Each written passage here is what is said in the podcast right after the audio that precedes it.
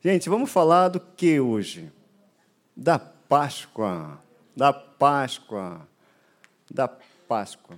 Muita gente aí fora não sabe o que é a Páscoa, ou, e aí hoje em dia está né, tá muito comercial, toda data hoje em dia é tão comercial, e fala-se de coelho, fala de ovos. Uma vez meu sogro deu um casal, um par de coelhos para as crianças, um para a Júlia e um para o Wellingtonzinho. Eu olhei aquilo e falei, meu Deus, o que, que você quer que eu faça agora?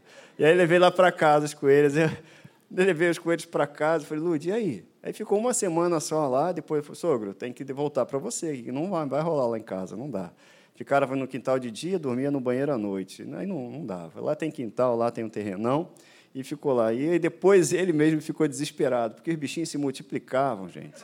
Porque o negócio é, é exponencial. E ele, Wellington, não estou aguentando mais esses coelhos. Já dei coelho para os vizinhos, já dei coelho para quem quisesse aqui. Enfim, aí depois ele se desfez de tudo. Mas a Páscoa não é o coelho, a Páscoa não é, não são ovos, a Páscoa não é isso. A Páscoa ela foi celebrada lá no Egito, foi instituída, e a gente vai falar um pouquinho dessa história. Por quê? Porque, mas antes eu queria falar sobre o amor. Eu estou sempre falando de amor, porque tudo que eu e você fomos criados para sermos amados. Você sabia disso? Deus, quando você foi feito nova criatura, a Bíblia fala que Ele derramou o amor sobre você. E a gente foi feito para ser amado por Deus e para amar quem estiver do nosso lado. Por isso é que você está capacitado para amar. Você é capacitado para amar, sabia disso? Que você tem o Espírito Santo em você, já foi derramado sobre você. O amor já foi derramado sobre você. Então a gente é capacitado para amar. Lá em João, no capítulo 13, e é sensacional, tudo na Bíblia aponta para Cristo e aponta para o amor de Deus. Cristo é a revelação desse amor. Você já sabe João 3,16 que diz o quê? Porque Deus amou o mundo de tal maneira que deu o seu único filho para que todo aquele que nele crê não pereça, mas tenha a vida eterna. Você está em casa? Acompanha aí. Deus amou o mundo de tal maneira que ele fez o quê? Entregou o único filho dele.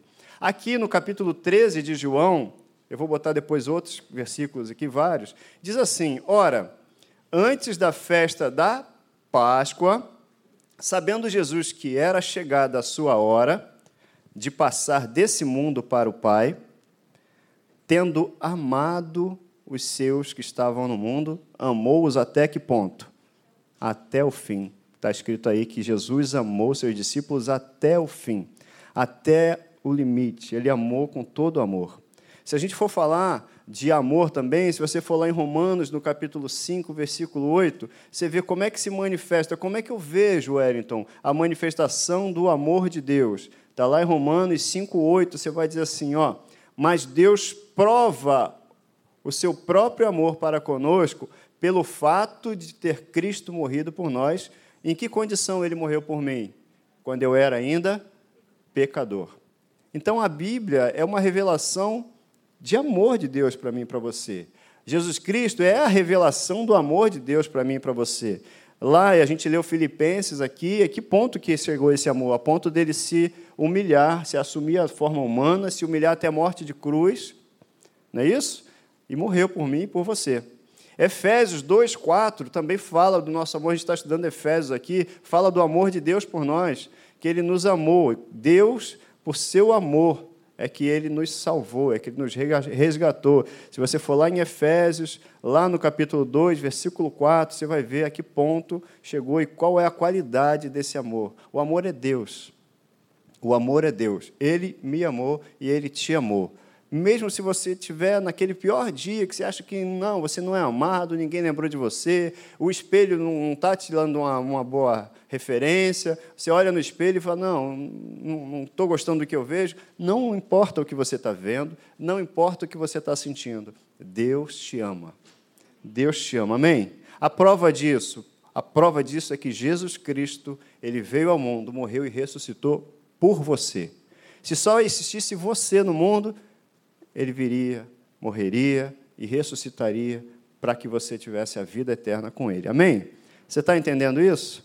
Então tá. Pai, quero te agradecer por essa manhã maravilhosa em que a gente celebra a ressurreição de Jesus Cristo, o amor revelado. Nós somos amados. Em nome de Jesus, declaro cada coração, coração, uma terra fértil, para receber a tua semente, a tua palavra, aí multiplicar cem por um, em nome de Jesus. Para os meus irmãos que estão aqui, para os que estão assistindo em casa, participando desse culto em casa, declaro a revelação da tua palavra em nome de Jesus. E revelação é a palavra, gente. Se eu não tiver isso revelado no meu coração, vão ser só palavras. Mas a hora que isso é revelado para mim, isso me faz, isso gera em mim fruto, isso gera em mim novas atitudes, isso gera em mim reações do lado de fora em relação ao que já aconteceu do lado de dentro. Então, onde é que surgiu a Páscoa? Que, na verdade, se você leu aí junto comigo, é João capítulo 13, você vê que Jesus ele foi estava perto, antes da festa da Páscoa, ele já mandou fazer os preparativos da Páscoa. Então ele também celebrava a Páscoa. Então tá, a gente vai ver que lá na primeira coisa, que lá em Êxodo, eu vou ler com você já, é onde a Páscoa foi celebrada. A Páscoa, ela tem um significado de libertação, de uma nova vida, de um novo começo, mas tudo apontando para Cristo. A Bíblia fala em Romanos 11, 36 que dele, por ele e para ele são todas as coisas, porque dele, por ele e para ele são todas as coisas. Você sabia que você é dele? Você é dele. Ele foi, você foi comprado. Então, o primeiro ponto que eu queria trazer para você aqui é que tudo é sobre Jesus. A Bíblia aponta para Cristo. Quando você está lendo lá o Antigo Testamento, tem que apontar para Jesus, aponta para Jesus. Todas as coisas apontam para Jesus. Veja só o que está. Opa, isso. Olha só que próprio Jesus disse lá em Lucas 24, 44. Foi isso que eu lhes falei enquanto ainda estava com vocês. Era necessário que se cumprisse tudo que a meu respeito, Jesus estava dizendo, estava escrito aonde? Na lei de Moisés, nos profetas e nos salmos. Ou seja, Jesus cumpriu tudo aquilo que estava escrito sobre ele. A lei apontava para Cristo, aponta para Cristo, os profetas apontavam para Cristo e os salmos também apontam, tudo aponta para Cristo. Ele é o princípio, ele é o fim. Ele é o alfa, o ômega, ele é o começo. Ele é tudo, tudo nele, tudo é ele. E aí a gente vai para Êxodo, quando foi criada a Páscoa. Onde foi criada a Páscoa? Você sabe que o povo, aliás, Deus, ele fez uma promessa para Abraão: Abraão, em ti serão benditas todas as famílias da terra, todas, você também. Lá atrás, Deus já estava falando de você, de mim, de você, da sua família e da minha família. E ele fez uma promessa para Abraão. E também ele falou: Abraão, olha só, a tua descendência, ela vai passar um tempo, ela vai ficar um tempo peregrino em outro lugar. Ela vai ficar escrava em outro lugar por 400 anos. Está lá em Gênesis, no capítulo 15, se não me engano. E aí ele falou isso para Abraão. Abraão teve Isaac, teve Jacó. Aí você conhece a história de José, que foi para o Egito, se tornou o quê? O governador do Egito. Só que o povo, e ele levou a família dele para lá, cerca de 70, eram 70 pessoas. Só que aquelas pessoas depois foram se multiplicando, multiplicando, cresceram, né? José acabou morrendo. E aí o que aconteceu? O povo ficou lá no Egito.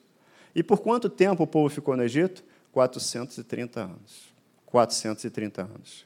Chegou um tempo de Moisés, que foi quando Moisés nasceu, que aí Deus chamou Moisés para libertar o povo dele, porque já era o tempo daquela palavra que Deus tinha empenhado para Abraão. Deus não esquece as promessas que faz. Deus nunca esqueceu uma promessa que ele fez. Ele sempre cumpre a sua palavra. Se Deus tem uma promessa na tua vida, você isso tem selado no teu coração, descansa, porque Deus cumpre as promessas que ele faz. E chegou o tempo de cumprir o que tinha dito, o que Deus tinha dito para Abraão. E o que, que aconteceu? Vamos lá, Moisés, vai lá e fala com Faraó. E aí você sabe da história, né? Que Faraó endureceu o coração, o coração dele foi endurecido, ele mandou a primeira, a segunda, a terceira, até a nona praga e nada do camarada libertar o povo. E aí, antes da décima praga, o que, que aconteceu? Isso aqui está, se você for olhar depois a aula da KD Kids, né? a Aline, que está nessa última aula, ela está falando disso. Uma, duas, três, quatro, cinco, seis, sete, oito, nove pragas. Enfim, antes da décima praga, Deus chamou Moisés e deu uma orientação para ele. E está lá no capítulo 12, que você pode acompanhar comigo aqui. O Senhor disse a Moisés, logo no primeiro versículo, a Moisés e Arão, no Egito: Este deverá ser o primeiro mês do ano para vocês. Digam a toda a comunidade de Israel que no décimo dia desse mês, todo homem deverá separar um cordeiro ou um cabrito para sua família, um para cada casa. Se uma família for pequena demais para um animal, para um animal inteiro, deve dividi-lo com seu vizinho mais próximo, conforme o número de pessoas e conforme o que cada um puder comer. É sensacional isso, porque Deus estava falando: olha só, eu vou libertar vocês. Então, a partir da libertação, você conta a sua nova vida. É um tempo de liberdade. Então ele fala assim: esse deverá ser o primeiro mês para vocês. Quando é que começa a minha vida? A partir da libertação, quando eu saio do Egito. Deus estava falando: vocês vão ter uma nova vida, eu vou libertar vocês. Então, a partir do momento que eu tirar vocês do cativeiro, contem um ano, contem um mês. Ali vai ser o primeiro mês de uma nova vida, de um plano novo, de um no novo caminho para vocês. É exatamente isso, quando a gente aponta isso para Cristo, a partir da nova vida que eu e você recebemos, tudo se faz novo, porque aquele que está em Cristo é nova criatura e as coisas velhas se passaram, então tudo é novidade de vida. Deus já estava apontando para isso. Olha, eu vou tirar vocês e vocês vão começar uma nova história a partir de agora. E vocês vão separar um cordeiro para sua família, um cordeiro para cada casa. Mas e se o cordeiro for grande demais para a gente? Vai sobrar muita coisa. Não, não. Se o cordeiro for grande demais, você divide com seu vizinho mais próximo. Quando eu olho para o cordeiro você sabe que o cordeiro aponta para Cristo, que é o cordeiro, Cristo é grande demais para mim. Ele cabe em mim e é suficiente para eu dividir com quem está do meu lado aquilo que Cristo fez na minha vida, enche a minha família, enche a minha casa, o suficiente para eu estender isso e anunciar para quem está do meu lado e chamar o vizinho. Divide isso aqui comigo que cabe para você também, que dá para sua casa também. E ele vai olhar aquilo, vai participar e vai falar: caramba, isso também é mais do que eu posso imaginar, como já foi falado aqui. Também vou chamar o meu vizinho. Sabe, o reino de Deus cresce à medida que a gente vai compreendendo que o cordeiro ele serve para minha família família, mas ele também serve às famílias que estão ao meu redor. Isso tudo apontando para Cristo, gente. E aí o que, que continua aqui? Êxodo 12, 7. Passe então um pouco de sangue nas laterais e nas vigas superiores das portas das casas, onde vocês vão comer o animal. Então a ordem de Deus era: olha, matem o cordeiro, façam a ceia, né, dentro de casa, o cordeiro, e passem o sangue nas portas, porque virá o anjo da morte e ele vai levar cada primogênito de cada casa. E aquele sangue, então, era o sinal para que para identificar, era um selo para identificar, ó, essa casa aqui, você não tem, a morte não pode entrar. Nessa casa aqui, a morte não pode entrar. Isso já aponta para o sangue de Cristo que já está sobre mim, sobre você. Já fomos libertos da morte, já fomos libertos da lei do pecado. Estamos debaixo da lei do espírito de vida. Amém? E olha só, e não é porque eu sou legal e faço boas coisas. Eu fico imaginando, e uma vez eu estava pensando, eu comentei até ontem à noite com a Lud sobre isso. Quanto, quanto judeu, gente boa tinha. E quanto egípcio, gente boa também tinha naquela época. Agora, quanto judeu muquirana tinha também? Gente que não era boa gente. E quanto egípcio também, que não era boa gente. Mas olha, não era pelo que ele fazia ou pelo que ele era. Havia uma palavra empenhada de Deus e se aquela pessoa se submetesse àquela palavra, olha só, vamos matar o cordeiro, celebrar a Páscoa, celebrar a nossa libertação, vamos colocar o sangue sobre as nossas portas, a morte não virá. Não é porque eu a vida toda fiz coisas boas, ou não fiz, ou, ou fiz aquilo. Não, é porque Deus empenhou uma palavra para nós. Deve ter muito egípcio que era gente maravilhosa, gente boa, o cara ajudava até pessoas, mas ele não estava debaixo de uma palavra, então ele acabou ficando de fora. Qualquer um que fica debaixo, que não fica debaixo da palavra de Deus, não vai usufruir aquilo que Deus tem preparado. Deus tem tudo preparado para mim e para você. Eu só tenho que me submeter, nós, nos submetermos à palavra dele, da aliança que ele tem comigo e com você. Não, não é pelo que eu faço, não que a gente não vá fazer boas obras, entende o que eu estou dizendo? Deus separou a gente para boas obras, sim. Tem um caminho de boas obras, mas não são as obras que nos salvam. É a fé em Cristo que nos salva é estar debaixo da palavra, e a palavra é Jesus. E quem estava dentro de uma casa que tinha a marca do sangue estava protegido, não porque fazia boas obras ou porque não fazia boas obras, não. Estava protegido porque havia uma marca de uma promessa que Deus tinha feito àquele povo. E aquela marca, aquela promessa era suficiente para livrar da morte. Amém? Você está entendendo aí, né? Então, Êxodo, capítulo 12, versículo 26 e 27, diz assim: Quando os seus filhos lhe perguntarem, olha aí, os filhos, gente, olha a importância da gente indicar, orientar e dar destino aos filhos. A tarefa minha e sua como pai é dar destino aos nossos filhos. E aí, se os filhos perguntarem assim: o que significa essa cerimônia, pai? O que, que a gente está fazendo? Vocês vão responder: é o sacrifício da Páscoa ao Senhor que passou sobre as casas dos israelitas no Egito e poupou as nossas casas quando matou os egípcios. Então o povo curvou-se em adoração. Veja, se o seu filho pergunta para você, é para a gente poder, sim, educar. Ensina o teu filho no caminho em que deve andar. Não significa dizer para ele de longe, não. É no caminho em que eu também tenho que andar. Porque esse caminho não foi feito só para ele, foi feito para mim e para os meus filhos, para você e para os seus filhos. Você entende isso? Ele continua dizendo: Olha, nesse dia cada um dirá ao seu filho: Assim faço pelo que o Senhor fez por mim quando saí do Egito.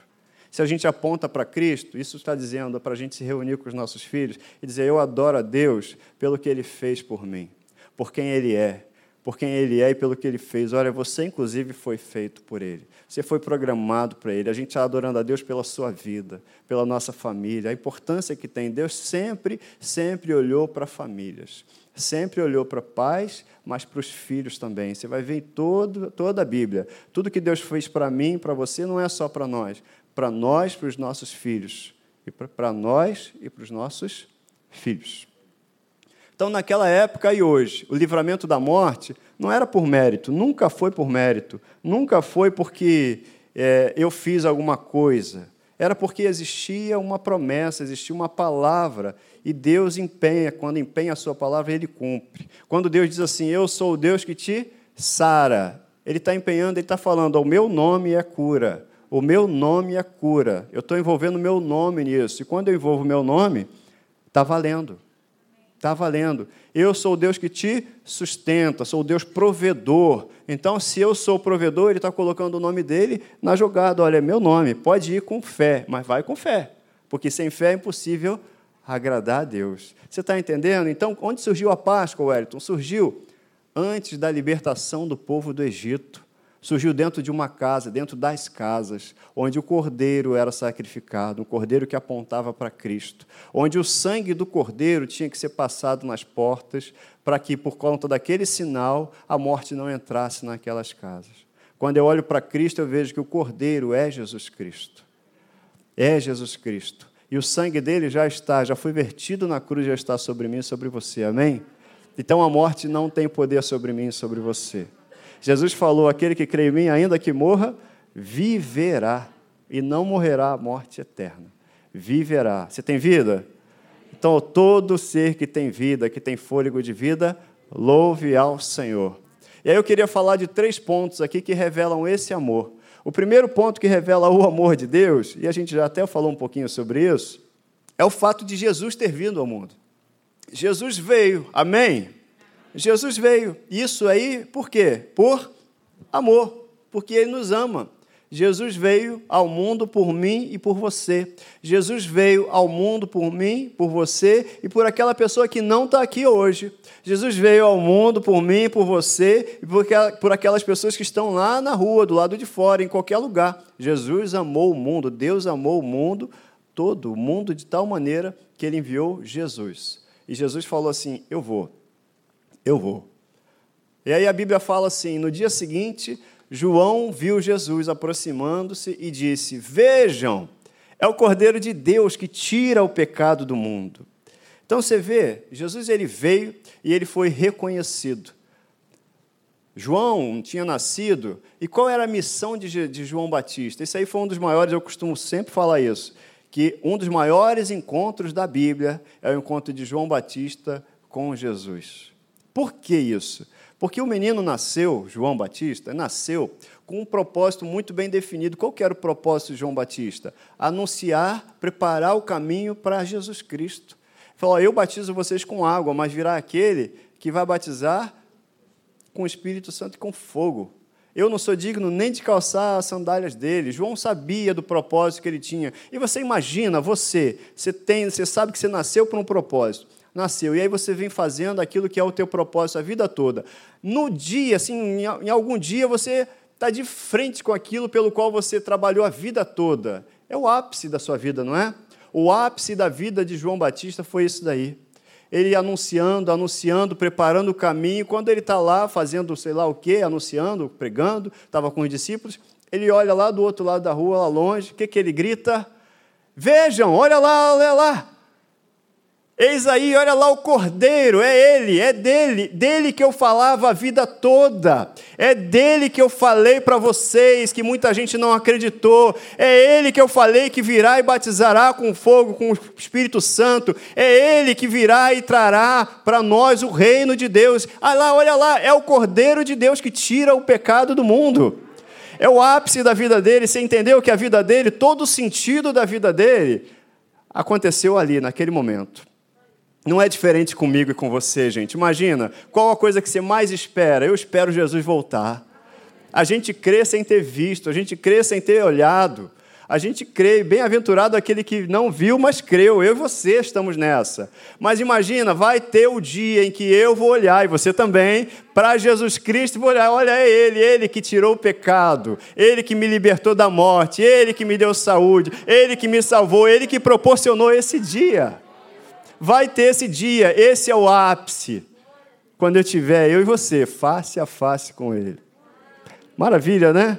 Chegou esse dia para João, chegou o dia. Por isso que eu digo que um dos maiores encontros da Bíblia, João Batista e Jesus. Porque tudo pelo qual ele havia trabalhado, feito a vida toda, ele estava ali de frente. E quando a Bíblia fala tira o pecado, nota que ele não fala de tirar os pecados ele fala de tirar uma natureza pecaminosa. Jesus ele veio para perdoar os pecados, é, mas não é só para perdoar os pecados. Perdoar os pecados não seria suficiente para eu e você termos o Espírito Santo em nós e andarmos com Deus. O que ele veio fazer e que ele fez é nos tornar novas criaturas, nos dar uma nova natureza, para a gente ser semelhante a Ele. É o grande objetivo de Deus quando enviou Jesus por mim e por você, para que eu e você fôssemos semelhantes a quem? A Jesus, todos nós, filhos de Deus, todos nós, herdeiros e co-herdeiros com Cristo. Você entende isso? Eu e você. O objetivo de Jesus, ele fala: Jesus Cristo é o Cordeiro que faz o quê? Tira o pecado do mundo, que faz o quê? Dá uma nova natureza para a gente. Faz o quê? Ele nos permite ser semelhante a Ele. Maravilha isso, não é? Maravilha, é para a gente ficar feliz demais. Então, outro ponto, segundo ponto.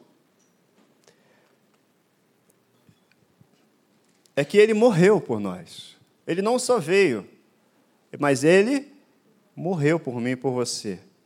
A gente vai falar e vai olhar Opa! Lá, na primeira carta aos Coríntios 5, 7. Livre-se do fermento velho, para que sejam massa nova e sem fermento, como realmente são, pois Cristo, nosso Cordeiro Pascal, foi sacrificado. Talvez você tenha pensado, assim, como é que eu vejo, Elton, lá olhando Êxodo, que Cristo, que aquele Cordeiro lá aponta para Cristo? A resposta, a própria Bíblia dá. A Bíblia, ela se responde, é isso que a gente precisa entender sempre. A Bíblia responde a própria Bíblia, ela explica para a gente. Lá, Paulo está dizendo ali, inspirado pelo Espírito Santo, que Cristo é o quê? É o nosso Cordeiro Pascal. João também tinha falado, olha, eis aí o Cordeiro. Então você já sabe que quando lê em Êxodo e fala do Cordeiro, você está falando de Jesus Cristo. Ele é o Cordeiro Pascal. E ele fala o seguinte: livre-se do fermento velho, da natureza pecaminosa, das coisas que nos fazem andar errado, para que vocês sejam o quê? Massa nova. Mas ele fala o seguinte: como vocês já são. Vocês já são massa nova. O que a gente tem que se livrar é daquilo que pode gerar risco para a nossa fé, para o nosso relacionamento com Deus. Se livrem de tudo aquilo que pode te afastar da presença de Deus, te afastar do relacionamento pleno com Deus. Se livra, afasta de você tudo aquilo que pode pôr em risco a sua fé. E aí, sem fé é impossível agradar a Deus. Então, a minha fé não pode ser colocada em risco. de ser enfraquecida, pelo contrário, eu tenho que fortalecer a minha fé. Por quê? Para viver como nova criatura que eu já sou. Eu não estou sentindo, mas eu já sou. Ele está dizendo como vocês realmente são. Você é uma nova criatura, amém? Olha 1 Pedro o que, que fala, primeiro capítulo, versículo 18 a 20. Vocês sabem que não foi por meio de coisas perecíveis, como prata ou ouro, que vocês foram redimidos da sua maneira vazia de viver, que era o passado. Mas foi como? Pelo precioso sangue de Cristo, como de um. Você está vendo que toda a Bíblia aponta para Cristo? Pelo precioso sangue de Cristo, como de um cordeiro sem mancha, sem defeito, conhecido quando? Antes da fundação do mundo, mas revelado nesses tempos a nosso favor. Então, Jesus Cristo, esse sacrifício, ele aconteceu ali, naquele dia, mas ele já foi conhecido antes da fundação do mundo. O plano de salvação, Deus não foi pego de surpresa pelo pecado, por Adão. Não, já tinha um plano pré-estabelecido para mim e para você. Um plano de nos amar, um plano de amor. Você está entendendo isso? Ser amado? Você é muito amado. Então Jesus comprou com seu sacrifício quantos? Quem? Todos. Todos foram comprados com o sacrifício de Jesus Cristo. Todos foram comprados, toda a humanidade. Quem tem direito à salvação? Todos. Quem pode receber salvação? Todos. Qual é o requisito para isso? Crer. É crer. Todo aquele que nele crê. Para todo aquele que nele crê, não pereça, mas tenha a vida eterna. Então Jesus veio, amém? Jesus morreu por nós, amém? E Jesus também, a gente vai chegar no terceiro ponto que ele ressuscitou. Mas veja só, quando a Bíblia fala que Deus tornou pecado por nós aquele que não tinha pecado, lembra que o cordeiro, lá em Êxodo, tinha que ser sem defeito, sem mancha, nenhum osso deveria ser quebrado? Exatamente. Deus tornou pecado, ou seja, fala de natureza, aquele que não tinha a natureza pecaminosa, para que nele nos tornássemos justiça de Deus. Sabe o que é justiça de Deus? Não é algo que eu fiz ou que você tenha feito. Justiça de Deus é o favor dele, graça dele. Não considerando os nossos pecados, não considerando as nossas obras, mas considerando simplesmente Jesus Cristo em seu amor e na sua perfeição por mim e por você. Ser justiça de Deus é um fato na nossa vida, amém? Ser justiça de Deus é o que eu e você fomos feitos é a habilidade que Deus deu para mim e para você, da gente se aproximar de Deus e permanecer na presença dEle, sem medo, sem complexo nenhum de culpa, sem consciência de culpa ou de pecado, como se o pecado nunca tivesse acontecido nas nossas vidas. Ser justiça de Deus é permanecer na presença dEle, como se o pecado nunca tivesse acontecido. Ah, Wellington, mas, mas já aconteceu, já. Mas você não crê na palavra de Deus? Creio. Creio. Amém? E ele falou que jamais se lembrará dos nossos pecados para sempre. Se ele não lembra, você vai ficar lembrando? Não. Olha para ele, lembra do que ele fez na cruz. Só isso. E o terceiro ponto, Jesus ressuscitou, amém? amém. Ele está vivo, amém? amém? Por isso que eu e você estamos aqui. Porque ele ressuscitou.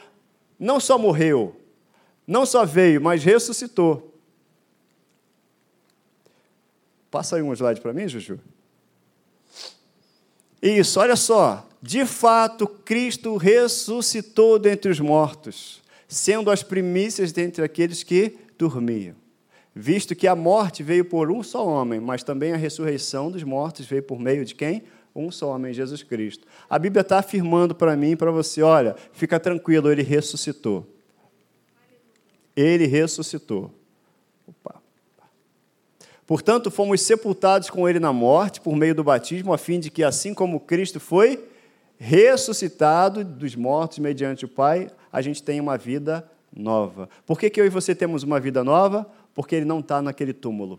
Por que, que eu e você temos alegria? Porque ele não está no túmulo. Por que, que eu e você temos paz? Porque ele não está no túmulo. Sabe o que é a ressurreição de Cristo? É Deus aceitando o sacrifício dele eu aceito o sacrifício. A morte não tem direito de te manter aí. E o Espírito que ressuscitou Jesus habita também em mim e você. Porque não havia pecado nele, não havia falha nele. Se Cristo não ressuscitou, gente, a nossa fé é o quê? É inútil. A nossa pregação é inútil. Sabe por que, que eu estou aqui? Porque Jesus ressuscitou, é isso que eu prego, e ele vai voltar. Sabe por que, que você está aqui? Porque ele ressuscitou. A nossa mensagem é essa. Jesus Cristo veio ao mundo por nós, por amor. Jesus Cristo morreu por nós, por amor. E Jesus Cristo vive por nós, ressuscitou por amor. De fato, Cristo ressuscitou dentre os mortos, sendo as primícias daqueles que dormiram. Então é por meio da ressurreição que a gente recebe vida. Gente, Jesus é o Cordeiro. Jesus é o Cordeiro. Sabe quando que Jesus fez a ceia? A gente vai tomar a ceia daqui a pouco. A ceia ele fez numa Páscoa. E a partir dessa Páscoa, a partir daquele momento, é que ele recomendou que a gente fizesse essa ceia que a gente faz enquanto está junto. Mas não só enquanto está junto aqui. Enquanto está junto, em qualquer lugar a gente pode fazer a ceia. Porque ele falou: façam isso em memória de mim. Quando é que eu tenho que fazer memória disso? Que ele veio, morreu e ressuscitou? Todo dia. Se eu puder fazer a ceia então todo dia, posso fazer, Wellington? Pode. Deve fazer memória todo dia. Se você puder, faça. Jesus é o Cordeiro. A Bíblia fala lá em João 6,57 que quem dele se alimenta, por ele também viverá. Wellington, eu mato o cordeiro hoje, eu faço o cordeiro em casa, só se você quiser fazer, de repente, aquele churrasquinho, né? Mas hoje você não faz isso. Qual é o cordeiro? O cordeiro é Cristo. Como é que você come o cordeiro hoje, Wellington? Cristo é a palavra. Quem se alimenta da palavra viverá por Jesus. Quem se alimenta da palavra viverá pela palavra. Quem se alimenta das promessas viverá as promessas. Quem se alimenta do que Deus diz viverá aquilo que Deus diz. Foi isso, é isso. Tudo se revela e aponta para Cristo. Tudo foi feito em Cristo. Tudo é a partir de Cristo. Cristo é o Cordeiro Pascal. Ele morreu por mim e por você. E aquele que se alimenta dele vive por ele. Aconteceu tanta coisa, gente, naquela Páscoa. Aconteceu muita coisa. Tá até saiu num devocional essa semana da Academia da Fé né? e tanta coisa aconteceu. Teve a celebração da Páscoa. Jesus mandou ir lá, olha, vai no endereço tal, na casa, pede lá, bate na porta do camarada lá, que ele vai abrir, você pergunta, pede para ele já mostrar a sala em que a gente vai celebrar a Páscoa. Já tinha uma sala preparada para celebrar a Páscoa. Teve a ceia, foi nessa ocasião que Jesus deu a lição de humildade. Oh, deixa eu lavar os pés de vocês. Pedro, vem cá. Não, meu não, você é Senhor. Como é que pode deixar lavar meu pé? Que isso? falei, cara, se eu não lavar o teu pé, você não tem parte comigo. Ah, então lava a cabeça também. Sabe? Foi nessa ocasião, nessa ocasião que ele fez a promessa do Espírito Santo para mim e para você. Foi na Páscoa. Aconteceu tanta coisa na Páscoa. Na, na Páscoa é que Jesus orou por eles, aqueles discípulos, e por mim e por você porque ele falou: Eu oro não só por esse, mas por todos aqueles que vierem a crer. Você crê? Então Jesus orou por você. Na Páscoa ele se despediu dos amigos e aí ele levou de categoria os amigos. Ele, olha, eu vou, você, eu não te chamo mais de servo, mas de amigo, porque o servo não sabe onde o Senhor vai, mas o amigo sabe. E depois ele falou assim: então eu vou para o Pai, o meu Pai e o vosso Pai. Então ele levou os amigos à categoria de irmãos. Meu Pai e vosso Pai. Vocês têm parte comigo nesse reino. Jesus falando. Aconteceu tanta coisa nessa Páscoa. Agora, o principal, sim, a ordenança dele que aconteceu na Páscoa, que foi: olha, esse é o pão, é o meu corpo dado em favor de vocês. Esse é o meu corpo dado em favor de vocês. E esse cálice, esse é o sangue da nova aliança. Façam isso em memória de mim. Façam isso em memória de mim. Façam isso para lembrar que eu vim, que eu morri, mas que eu vou ressuscitar. Que ele ainda não tinha morrido, né? Eu vou morrer, mas eu vou ressuscitar. Eu vou morrer, mas eu vou ressuscitar. Eu já venci o mundo. Façam isso em memória de mim. Não esqueçam do meu sacrifício. Não esqueçam dos meus ensinamentos. E quem se alimenta dele, Jesus o Cordeiro, por ele também viverá. Eu vou convidar, vou chamar a equipe de louvor aqui, a gente vai cantar, a gente vai fazer a nossa ceia aqui. A ceia. Se de repente estava até se perguntando, será que hoje não tem ceia, domingo de Páscoa, né? Tem. Eu vou pedir a, aos professores para trazer as crianças, e aí os meninos, as crianças vão descer. Para quê? Quem trouxe o filho vai fazer a ceia, vai participar da ceia com seus filhos, participar em família, quem está com seus filhos aí. Mas para, eu queria incentivar você, você que está em casa também, a preparar a sua ceia em casa. Precisa esperar vir à igreja. Porque a Bíblia fala, Jesus fala, façam isso em memória de mim. Quando é que eu tenho que fazer memória de mim? Sempre. Ensinem aos seus filhos. A Bíblia fala isso lá em Êxodo. Se seu filho perguntar, você diz que é pelo que o Senhor fez por nós. Então, se você vai fazer assim em casa e faça, explica para o seu filho: ó, isso aqui é porque Jesus Cristo morreu e ressuscitou por nós e está vivo e está aqui. É porque Ele providenciou cura para mim e para você. É porque a gente pode viver em família. Você sabe que a primeira ceia ela foi feita onde? Nas casas, não é isso? O cordeiro foi morto e aonde que foi celebrada a Páscoa? Numa casa. Você sabe aonde Jesus celebrou a última Páscoa dele? Numa casa. Jesus celebrou a Páscoa, a ceia, numa casa. Então a ceia é para ser celebrada em casa. A ceia é para ser celebrada em família.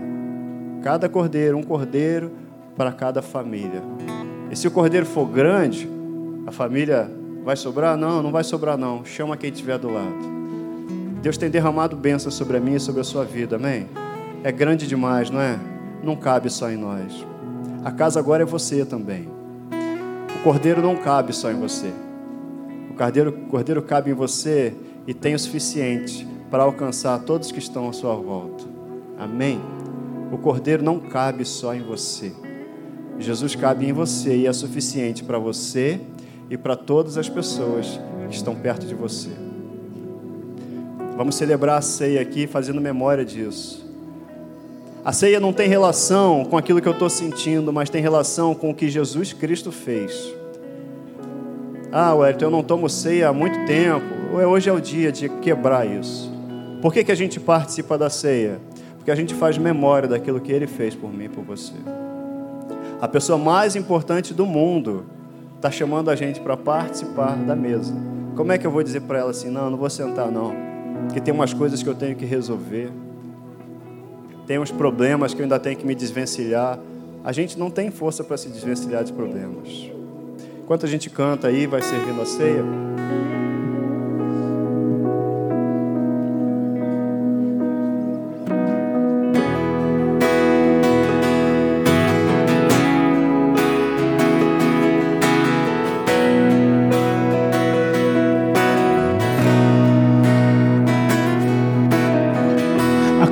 vazia, plano perfeito consumado em Jesus,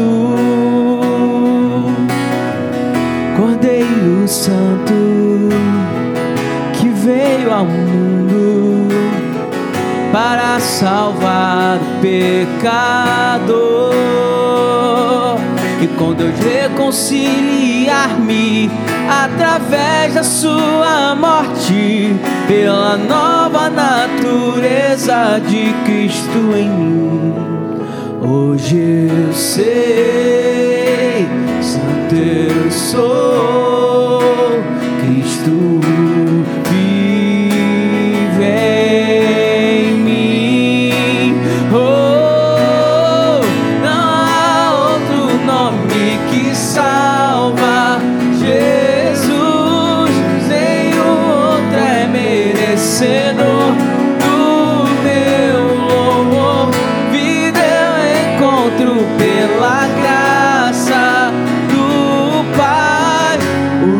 adolescentes quiserem juntar os pais, fica à vontade, tá? Tem adolescentes aí que está separado.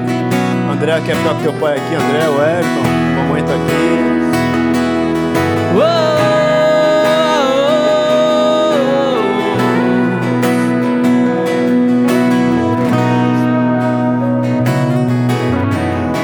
A cruz vazia, plano perfeito está consumado está consumado em Jesus.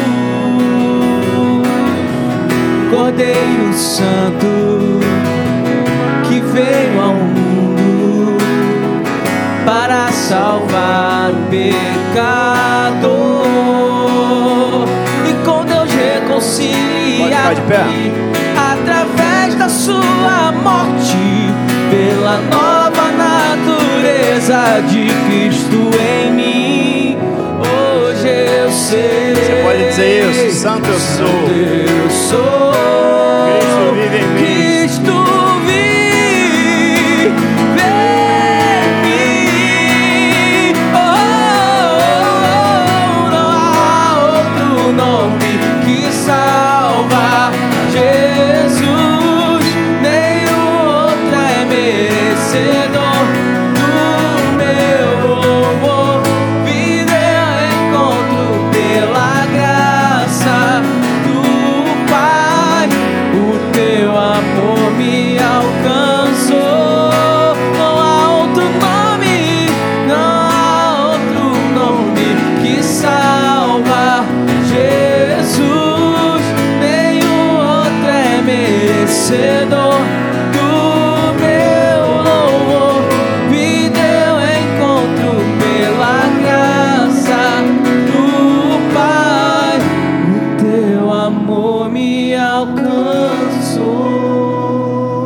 Você entendeu que Deus lá no Egito, já apontando para Cristo, falou: Olha, eu vou levar vocês para a liberdade.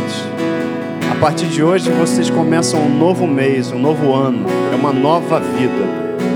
Jesus Cristo veio, morreu e ressuscitou para que a gente também tenha liberdade e viva uma nova vida, uma nova história como nova criatura. Você entendeu isso?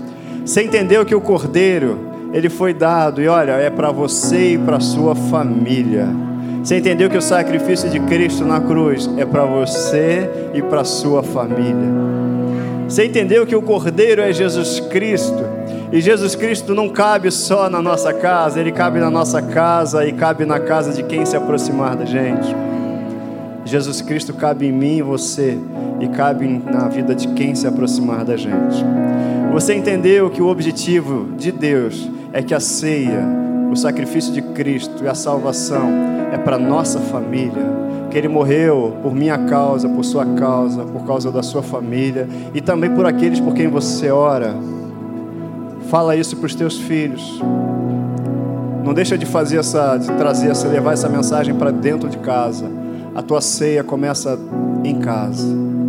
A ceia lá no Egito foi feita dentro de uma casa, dentro das casas. A ceia que Jesus fez foi dentro de uma casa. A ceia eu não preciso ficar melhor ou melhorar ou arrumar algumas coisas para participar. Eu preciso discernir o corpo. É o único requisito que a Bíblia diz. É reconhecer o significado do que é, do que é o sacrifício de Cristo. É reconhecer quem está do meu lado. Que eu estou sentindo? Não, a minha decisão é participar da ceia. E os meus sentimentos eles vão seguir as minhas decisões. Preciso melhorar. Se entrega para Jesus. Jesus ele faz o trabalho. Jesus Cristo, muito obrigado por ter vindo ao mundo, por ter morrido em nosso lugar, para que a gente seja feita nova criatura, tenha nova natureza. E obrigado, Jesus, por ressuscitar. Obrigado, Espírito Santo, por ressuscitar Jesus. A morte não pôde reter Jesus, e Ele está vivo e reina nós estamos celebrando a ressurreição de Cristo, Ele é a nossa Páscoa, Ele é o sacrifício que foi oferecido e aceito pelo Senhor. Jesus Cristo, obrigado. Espírito Santo, obrigado por ressuscitar Jesus e por habitar em nós. Obrigado, obrigado, Jesus. Obrigado por habitar em nós, por fazer parte da nossa vida e dos nossos filhos, da nossa família. Muito obrigado. Nós celebramos a Sua obra em nós.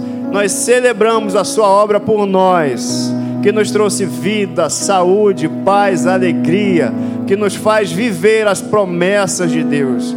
Nós nos alimentamos hoje, amanhã e depois do Cordeiro, que é Jesus Cristo, que é a palavra, para viver pela palavra, para viver por Jesus. E a vida que vivo hoje na carne, vivo na fé do Filho de Deus, Jesus Cristo.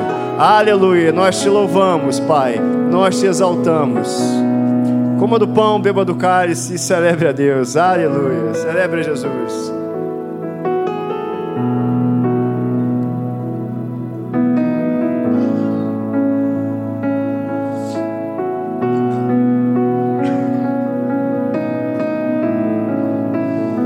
Aleluia. Você que está em casa também. Tome a sua ceia. Chame teu filho, a tua filha, teu esposo, tua esposa, teu marido. O sacrifício de Cristo tem que ser lembrado todo dia, gente. Todo dia. Todo dia. Todo dia você é uma nova criatura. Todo dia você, você já foi livre do pecado. Todo dia, saúde, vida eterna é para todo dia. O sacrifício de Cristo, o Espírito Santo está em você hoje, amanhã e para sempre. O Espírito Santo está em você hoje, amanhã e depois, é todo dia. O sacrifício de Cristo é para todo dia. Aleluia. Aleluia. Pai, muito obrigado por essa manhã, por essa celebração, por reavivar em nossos corações o teu sacrifício, que é para mim, que é para os meus filhos, que é para cada um de nós, para os nossos filhos, para os nossos vizinhos. Obrigado. Obrigado por trazer esse entendimento. Obrigado. Eu declaro um amanhã, um dia abençoado para cada um dos meus irmãos que estão em casa também. Cada um dos meus irmãos declaro um domingo maravilhoso, uma semana maravilhosa, debaixo da orientação, da direção do Espírito Santo. Em nome de Jesus. Amém. Amém. Aleluia. Aleluia. Que Deus te abençoe, querido. Te dê uma manhã maravilhosa. Aleluia. Aleluia. Glória a Deus. Aleluia. Um domingo excelente para cada um de vocês. Você que está em casa também. Domingo maravilhoso para você. Deus te abençoe, tá?